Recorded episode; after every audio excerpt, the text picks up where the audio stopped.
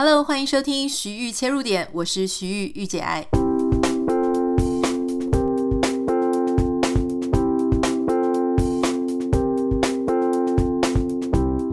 Hello，今天想要跟大家分享的新闻呢是，呃，我在新闻上面看到大家说，高雄的六合夜市最近经传有五十个摊位歇业。剩下的业者呢，曝光生意只剩下一成而已。那当然，大家都是觉得说，这是因为等不到客人，因为观光业的关系受到 COVID-19 的影响哦，所以呃，现在就越来越少观光客上门。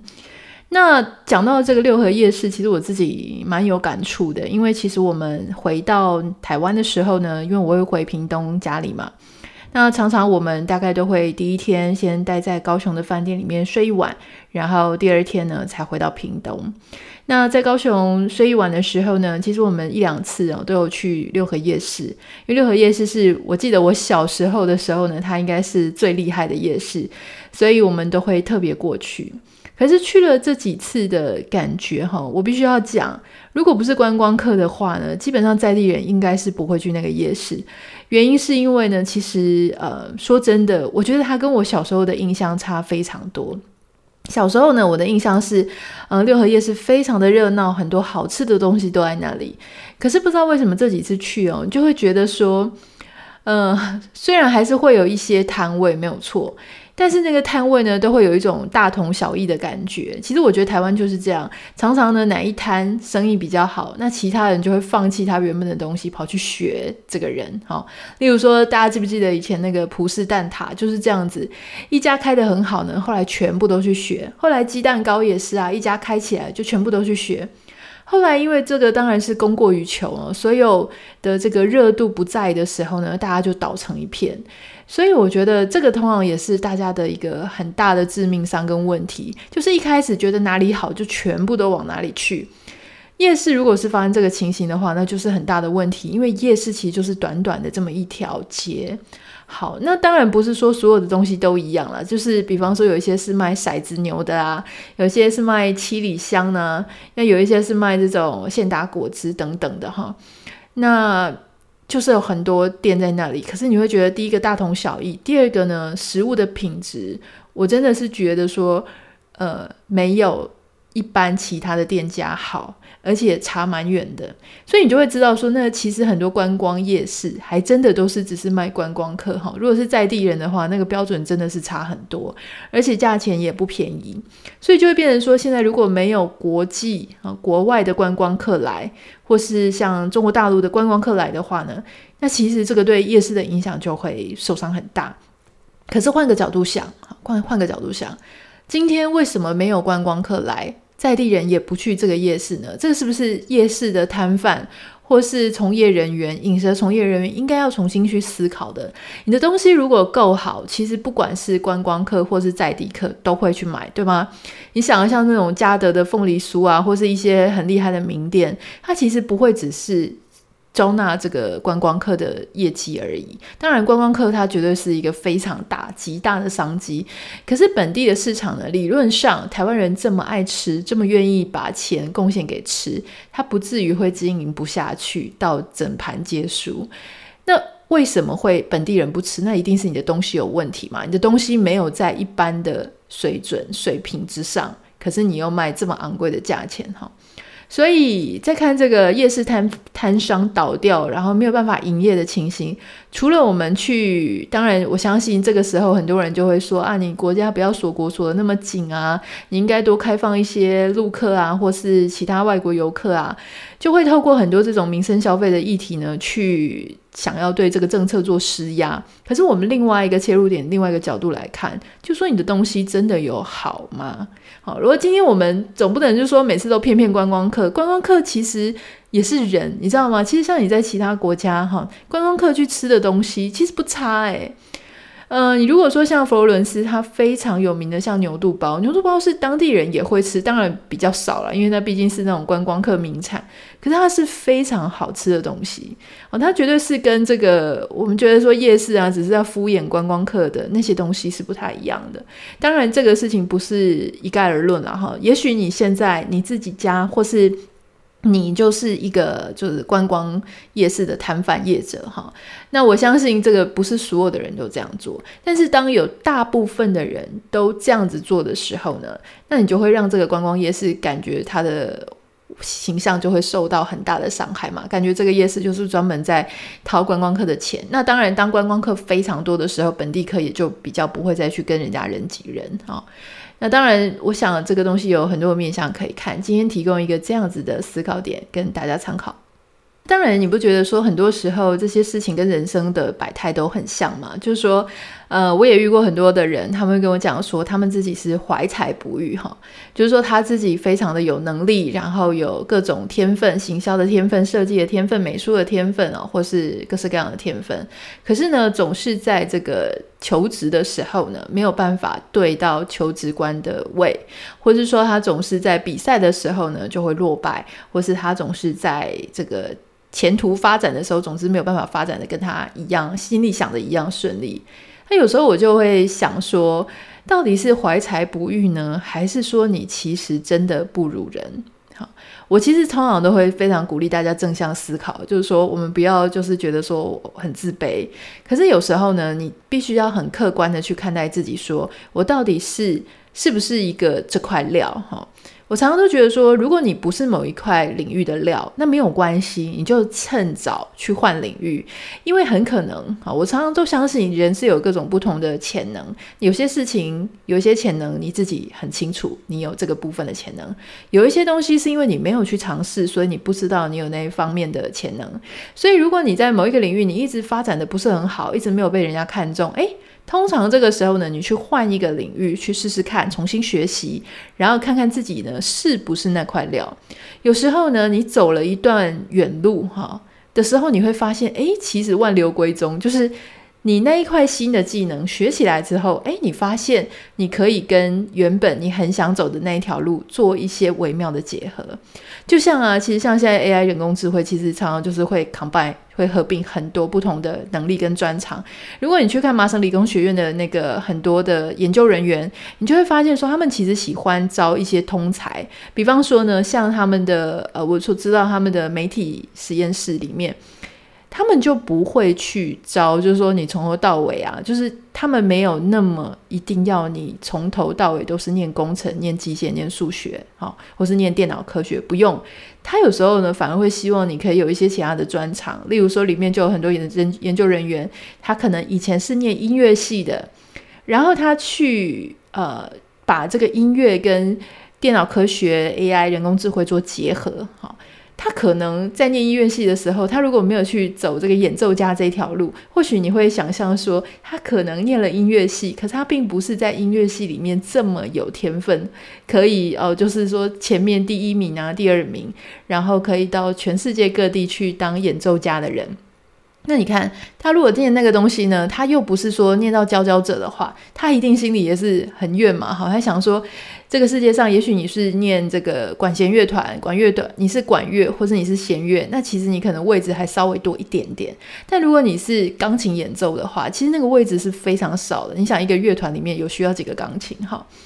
那好，那其实如果你是做纯演奏家呢，在生活当中，你的经济收入可能也不不不一定会这么稳定。但是当你开始去学另外一个你从来没有想过你会学的，例如说电脑科学、人工智慧，哈。结果你把它这个中间去做合并之后，你会发现说，诶，你是不是也许能够帮助一些他手不方便的人，他光是用其他的方式，好，用眼睛，或是他用声声韵，哈，就是去发展出他也可以弹钢琴，或者说他可以透过什么样的东西，然后呃发展成一个更进步的一个音乐的科技。所以我觉得这个就很有趣啊，就是说我们常常如果有一条路走不通的时候，你就不用一定要说你说什么怀才不遇啊，然后我一辈子都觉得很受伤、很伤心。其实有时候你转一个弯，然后在某一个转弯的路口，你再把你以前会的东西诶合并起来，结果你就会发现说，原来通才好，原来合并之后的你这个能力呢更受欢迎。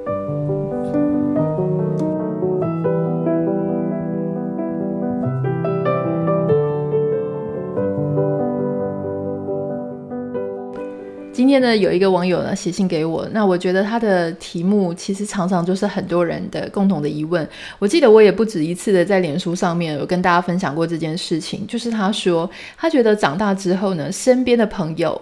呃，有些很值得交往，然后有一些呢，他会觉得慢慢的想要跟对方淡掉。那可是他要跟对方淡掉的时候，又会想起过往他们曾经有过很美好的岁月，例如说他们可能是以前的同学、以前的同事。可是不知道为什么，哈，过了好几年之后，大家的际遇可能不一样，结果你就会发现那个人好像跟你现在越来越没有办法 match，而且甚至呢，常常也许讲话会有一点口口 say say，就是会酸你一下。他就问我说：“这个东西怎么办？有没有能够在一集节目当中来聊聊友情这件事情？”哈。嗯，我觉得我从小呢是不太相信我们老师说，呃，常常你知道国小、国中老师他们都会讲说，你们现在的朋友就是你们这一辈子最重要的朋友哈，因为当以后出了社会之后呢，朋友之间都不再那么单纯，所以你可能就会没有办法就是再交到好朋友。我觉得这句话呢对也不对。以前在国小的时候，确实是我的好姐妹的朋友们呢。现在确实也都还是我非常好的朋友。那一种朋友就是说，你不用常常联络，你甚至有时候会忘记他的生日，他也不会介意。那当你在遇到他的时候呢，你还是可以跟他讲很多心里的话啦，或是一些呃，你不会去跟一般其他的同事或朋友讲的那些事情哈。然后，也许你结婚，如果你只能请二十个人或三十个人的时候，他们这些老朋友绝对会是你的座上宾。像我自己。就是啊，因为我呃去年结婚的时候，我就没有想要请很多人，所以我大概就会想说，因为其实工作上的一些呃朋友，他们很多是名人，比方说什么知名的主持人、知名的作家、知名的网红。那我自己本身不是很喜欢劳师动众啦，哈，就是别人邀请我我会去，可是我自己就会觉得说没关系，我低调做完就可以了。可是呢，当我就是决定说要有很小很小的婚礼。然后非常非常 close 的朋友来就好的时候，我其实心里就会想说啊，那我要找我那些小学的好妈吉、国中、高中的好妈吉来哈，或者是大学的这样。那这个时候你就会发现说，有一些朋友其实是你不用常常联络，他还是一直在你心底有非常重要的地位。那当然有另外一种朋友，就是你在工作上、工作场合的时候认识一些非常志同道合，你会觉得说哇，他简直就是另外一个你，或者他很像你的姐姐，很像你的妹妹等等的，哈，就是这些朋友。那这些朋友呢，其实有时候你在那个环境的时候，或是你跟他照。就是遭遇差不多，你们为什么会在一起？常常都是因为有相同的事情要抱怨，或是有共同敌人嘛，或是说你们有共同的兴趣，在这个此时此刻，那这一段时间，也许你们就会来往得很频繁，也许常常会去，呃，下班之后去喝一杯啊，或者是说在周末的时候一起去旅游，一起去吃吃一些点心。但是有时候呢，在这个也许离职之后，或是也许诶彼此的发展有点不一样的时候，很可能就会各分东西。这样，我觉得这些都是非常自然的。当我在三十几岁之后，我就发现了，诶，我多了很多新朋友，可是我同时呢也掉了很多朋友。我一开始非常非常不能接受，就是说，嗯，我以前的朋友啊，我觉得是很重要的朋友，可是为什么他们会开始有点不太喜欢我？或是他们开始躲着我，或他们就是逃避我，或他们甚至不追踪我的脸书动态。我一开始是非常没有办法接受的。我觉得说我们曾经那么好哈，你有什么不喜欢、不开心的事情，你为什么不能告诉我？如果我们是朋友的话。可是呢，在一段时间之后呢，我开始更加能够温柔的体谅、去体谅别人的想法的时候，我发现，当然。呃，有一些人不是他要离开我，是我想要离开他哈。所以同时呢，我就会发现说，当然是将心比心啦。第一个有可能是因为彼此的啊、呃、这个际遇差很多，可能一个特别好，一个特别差。好，那因为你们曾经那么要好，所以其中一个就很容易，特别是差的那一个，他就很容易会去想要跟你比较，然后因为你的光芒而显得他很黑暗。特别的黑暗，也许他跟一些和他有差差不多的际遇的朋友在一起的时候，他不会觉得压力这么大。可是当他跟你在一起的时候，他就会觉得说：“哇，自己好糟糕，或是自己，嗯，好像就是不是你那样子世界的人。”那甚至他可能就会因此哈，如果说心态比较健康的话，顶多就是不想要追踪你的动态。但是如果是心态呢比较不健康的人，他就会觉得说，哦，你是故意在炫耀这些事情哈，你是故意就是啊，今天就是不可一世啦等等的这样。我自己也有一些发展非常好的朋友，我真的是有一点不想追踪哈，因为有时候你会觉得。嗯、当然我很祝福他们，可是我有时候会觉得说，哇，就是他现在什么最近又赚了两千万，然后最近瘦了二十公斤，然后最近又发展了多好又多好。其实有时候我看了之后呢，我虽然为他开心，可是我同样会觉得压力蛮大的。好，就说我如果不知道这么 detail 他的动态的话，我可能会过得比较轻松，我的日子呢会比较没有那种比较心。如果是这个时候呢，哦，我自己是比较差的那个人，我其实是会想要，就是不要去 follow 这个这么光芒四射的这个朋友的动态。但是我自己内心知道，当他有需要我的时候，我还是会帮忙。可是我不想要让我自己生活压力这么大，充满了比较心。那反过来讲，当然一定也会有那种过得比我差的朋友，他们可能会觉得说啊，我好像过得很五光十色哈。那也许在美国看起来过得很爽的样子，那他会觉得说，嗯，相对剥夺感啊。比方说，他可能就觉得他自己的生活，他满意指数、满意程度就比较差，所以他可能就不会 follow 我。当我开始有类似的经验可以去类比别人的心情的时候呢，我就会觉得说，OK，如果你怎么样会觉得舒服，那你就怎么样做，我完全 OK，因为我希望我的朋友他能够快乐，好过于要跟我天天厮守在一起。好，如果说他要去发了我的动态，或是我的关心都会造成他的压力的话，那我希望他可以过快乐的生活。啊，我只要心里知道他还是我的朋友，这样就可以了。那第二个当然就是有一些朋友，他的人生际遇会不一样，所以他可能会在他的态度上或他的观念上会改变。当初你们成为朋友的时候呢，一定是因为你们有相同的兴趣、相同的价值观。可是你知道吗？就是很多时候，比方说有一个人，他可能当了别人的小三，然后有另外一个他是曾经被小三介入过的家庭。那这两个人他们在谈这种婚姻啊、感情的话题的时候，很容易会擦枪走火的。好，那又例如说，有一个可能在做直销，但另外一个非常讨厌做直销的这个工作，那这两个人在一起呢，也也常常会可能会碰撞这个话题。好，那假设有一个人，他是非常虔诚、非常保守的一个教徒，好，就是很保守派的。那另外一个呢，他就是呃，他可能就是对这个一夜情啊，或是对这种呃各式各样就是违反某一种宗教的基本价值观的时候，很喜欢去挑战他。那这两个人也会有问题。好，那还有当然就是说，比方说，呃，有一些人他可能过得非常好，那或者说他衣食无虞，但是其他人呢，其他那个朋友他可能会想要开口借钱啊，或是觉得说，诶，没关系，占你一点便宜是 OK 的。那这样子，这两个朋友也是会有问题。好，那所以我觉得很多时候啦，当然有时候也不是这么严重的，有时候只是说你某一个朋友他在某一个时间点，他的人生际遇呢，让他的态度改变了。比方说，像我之前就会举我自己的例子，当我在电视台工作，或是在广告公司工作，在品牌客户端工作，我的事业非常顺风顺水，然后大家都要听我的，因为我们掌握预算嘛，哈，或是记者掌握权力。那这样子的时候呢，其实因为工作压力又非常大，那边的一种职场的氛围呢，就是以 sharp 非常犀利、非常直接、非常不留情面为荣。的那样子的领域的时候，多多少少在里面工作的人都会受到影响。那当你变成一个这样子圈内人的态度的时候，我相信你的某一些朋友他就会觉得说，呃，觉得你变得很难相处，很难讲话，因为你每讲一句话，他可能就要质疑你一下，或是你每讲一句话，就会说你被操弄了，事情不是这个样子。哈，我当过这样子很讨人厌的人，所以我要跟你讲，就说。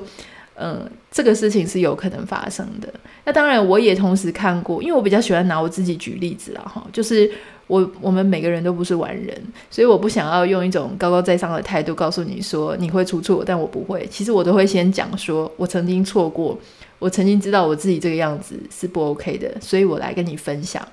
那当然，我也曾经看过别人在某一些顺风顺水的状态，哦，他的整个言行举止都改变了。比方说，他这段时间非常的追求事业上的成功，所以他满口呢都是成功经啊，哈，都是说，呃，要怎么样啊才会成功，怎么样赚大钱？你会觉得说他那个样子好面目可憎哈，所以那个时候你可能就会想要跟他保持距离。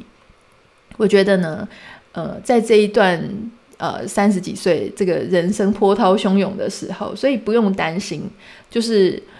朋友的来来去去，我觉得是非常正常、非常自然的。而你今天呢，跟一个朋友疏远远离，不代表说十年后、二十年后你们重逢的时候。呃，你们还是会像现在这么尴尬。或许呢，当你们的生活环境不一样了，年岁不一样了，大家的成熟度也改变了之后，也许某一天再回顾十年前、二十年前的那样的自己呢，诶，大家也都可以用比较坦率、比较释怀的方式去看待那个时候，为什么我们两个会曾经。呃，岔开。那当然，有时候也是不用去讨论这些事情的。如果十年后、二十年后我们再相遇，然后我们还是可以当好朋友的话，那我觉得这是一件很美好的事，对吗？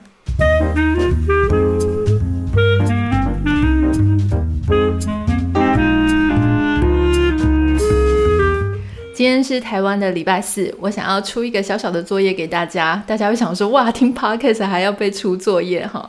那当然呢，我想说，这样也会给大家一个鼓励，一个动力，可以做一些不一样的事情。我想要让大家在这个礼拜呢，或是说你收听到这一集节目之后，你都可以跟我分享。如果你已经错过这个时间也没关系，呃，这个礼拜礼拜天之前，你现在呢，先拟定一个计划。你要做一件你从来没有做过的事情，这个事情可以很小，比方说你做一道你没有做过的菜。比方说，你做一道你没有做过的甜点，或是你从来根本没有做过甜点，你第一次要做甜点也可以。你想要种植一株植物，或是你想要去一个你没有去过的地方，你想要读一个你没有读过那样子类型的书也可以，或是你想要读一个你从来没有读过作家的作品等等的，听一张你没有听过那种风格的 CD。比方说，你从来没有听过 Blues 或是 R&B，那你找一张。CD 来听听看，这样子，或者是听一个串流影片。好，总之呢，就是让自己在礼拜天以前做一件你从来没有想过你会去做的事情。然后，我鼓励你可以跟我在 Instagram 上面分享，甚至如果你这个是可以拍照的，比方说你做的是甜点啊，或是你做的是餐点。不论成功或是失败，哈，不管你做的是很好看的、很好吃的，或是你做的不好看、不好吃也没关系。那好像复复仇者厨房的都 OK，都欢迎你可以跟我分享。我们只是要让自己的生活里面灌注一点点新的、不一样的活水进来，然后你这个礼拜就会觉得说，哦。